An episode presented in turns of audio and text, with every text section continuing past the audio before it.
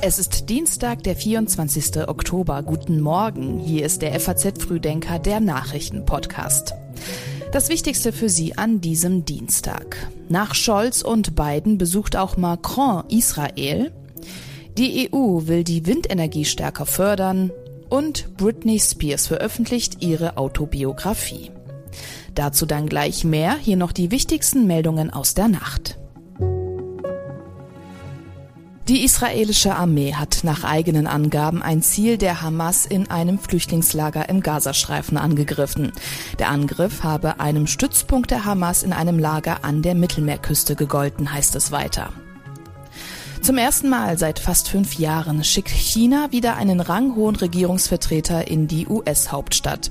Der Besuch von Außenminister Wang könnte zur Vorbereitung eines beiden Xi-Gipfels dienen und ein Cyber-Experte, der kurzzeitig für den US-Geheimdienst NSA gearbeitet hat, hat sich der versuchten Spionage für Russland schuldig bekannt. Beim Versuch, streng geheime Dokumente der USA an Russland zu verkaufen, war er an einen verdeckten Ermittler des FBI geraten.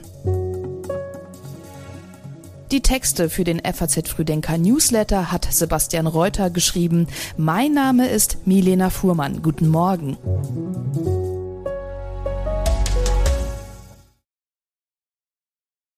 Nach Scholz und Biden reist jetzt auch Frankreichs Staatschef Macron nach Israel. Bei seinem Besuch in Tel Aviv will Macron auch die Gründung eines Palästinenserstaates ansprechen.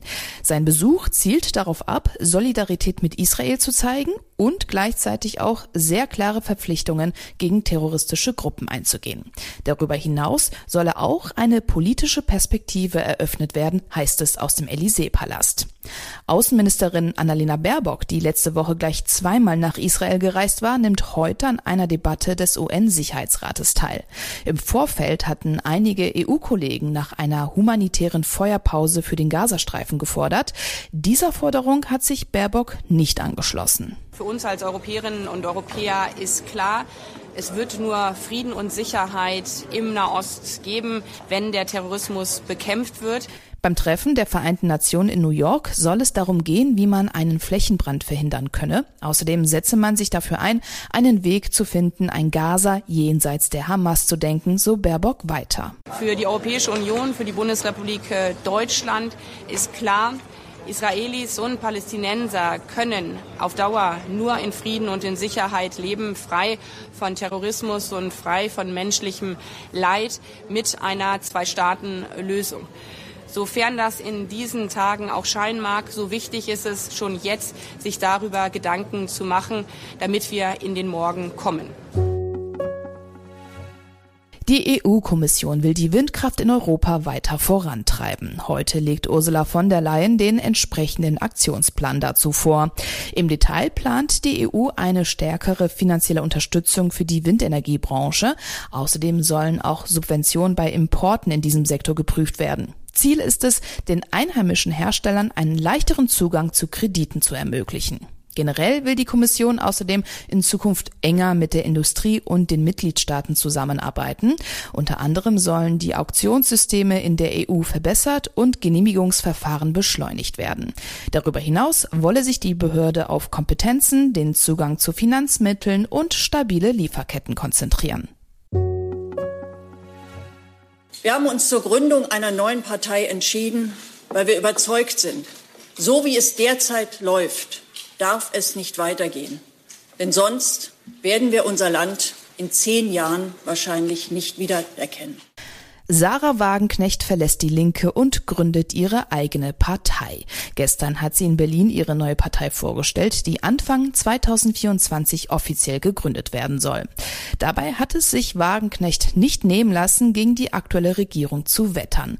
So hat sie unter anderem die Sanktionen des Westens gegen Russland, die deutsche Außenpolitik des erhobenen Zeigefingers und den blinden, planlosen Ökoaktivismus kritisiert. Und ausgerechnet in dieser Zeit hat die Bundesrepublik die wohl schlechteste Regierung ihrer Geschichte. Eine Regierung, die planlos, kurzsichtig und in Teilen schlicht inkompetent auftritt und handelt. Und das verunsichert natürlich viele Menschen. Viele wissen nicht mehr, was sie wählen sollen. oder wählen aus Wut und Verzweiflung rechts. Gehen wird Wagenknecht übrigens nicht allein. Mit ihr wollen gleich neun weitere Bundestagsabgeordnete die Linkspartei verlassen, unter ihnen auch die bisherige Co-Fraktionsvorsitzende Mohamed Ali. Für die Linkspartei hat das alles ziemlich fatale Folgen. Sollten nämlich auch nur zwei Leute gehen, dann verliert die Partei ihren Status als Fraktion, was wiederum erhebliche rechtliche und finanzielle Nachteile nach sich zieht. Die Fraktion selbst hat sich mit dieser Entwicklung aber offenbar bereits abgefunden. Für die 108 Mitarbeiter der Fraktion werden schon Sozialpläne entwickelt. Linken Fraktionschef Dietmar Bartsch ist trotzdem nicht gerade glücklich darüber und nannte den geplanten Austritt der Abgeordneten unverantwortlich und inakzeptabel. Die Parteiführung forderte diese zudem auf, ihre durch die Linke errungenen Mandate niederzulegen. Linken-Chefin Janine Wissler wiederum kündigte an, dass die Partei so schnell wie möglich eine Mitgliederoffensive starten werde, um sich grundlegend zu erneuern. Ab heute beraten Fachleute über die zentrale Grundlage für die abschließenden Beratungen zum Haushalt 2024.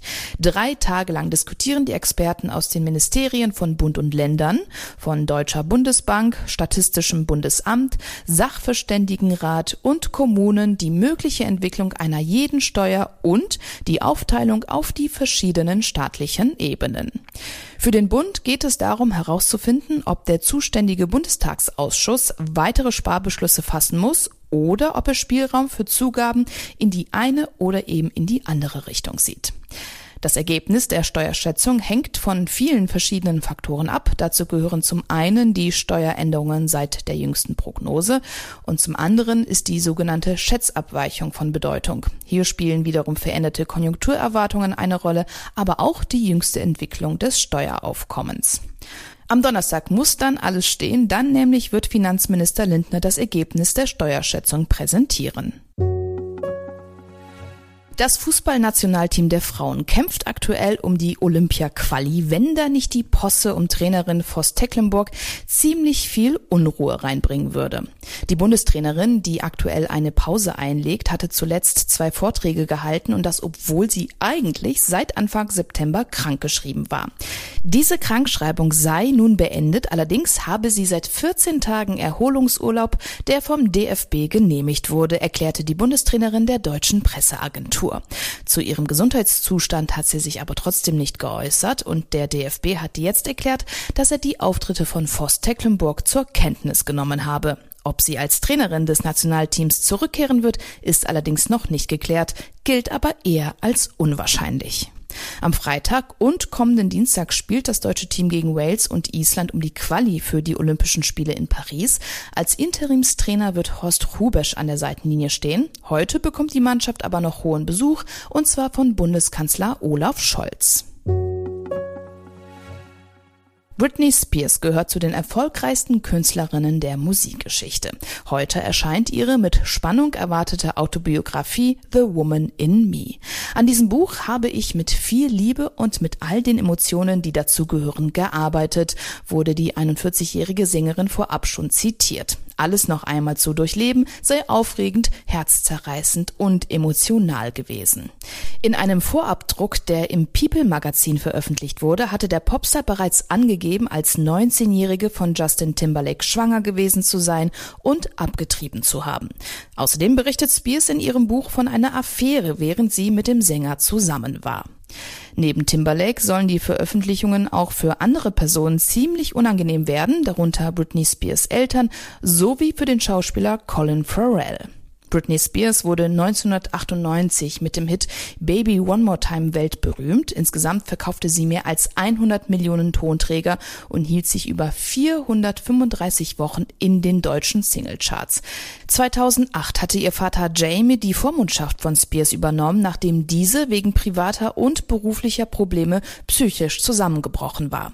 2021 wurde sie nach 13 Jahren aus der Vormundschaft wieder entlassen. Und auch darum geht es heute im geschriebenen FAZ Frühdenker Newsletter. Mit doppelter Schallgeschwindigkeit, also 2045 Kilometern in der Stunde über den Atlantik fliegen. Das konnten gut betuchte Passagiere in der zweiten Hälfte des 20. Jahrhunderts mit der Concorde. Heute, vor 20 Jahren, ist die Concorde zum letzten Mal planmäßig von New York nach London geflogen. Pläne für einen Nachfolger des legendären Überschallflugzeugs gibt es schon lange. Sowohl die NASA als auch das US-Projekt Boom arbeiten bereits an einem modernen Überschallflugzeug. Einen genauen Zeitplan gibt es aber noch nicht. Diesen Artikel wie auch weitere Themen aus dem heutigen Frühdenker finden Sie online auf faz.net. Die entsprechenden Links dazu gibt es in unseren Show Notes. Und das war's auch schon von uns. Wenn Sie den FAZ Frühdenker nicht verpassen wollen, dann abonnieren Sie ihn überall, wo Sie ihn hören können. Und wenn Sie mögen, dann hören wir uns schon morgen ab 6 Uhr wieder. Ich wünsche Ihnen jetzt einen erfolgreichen Start in den Tag.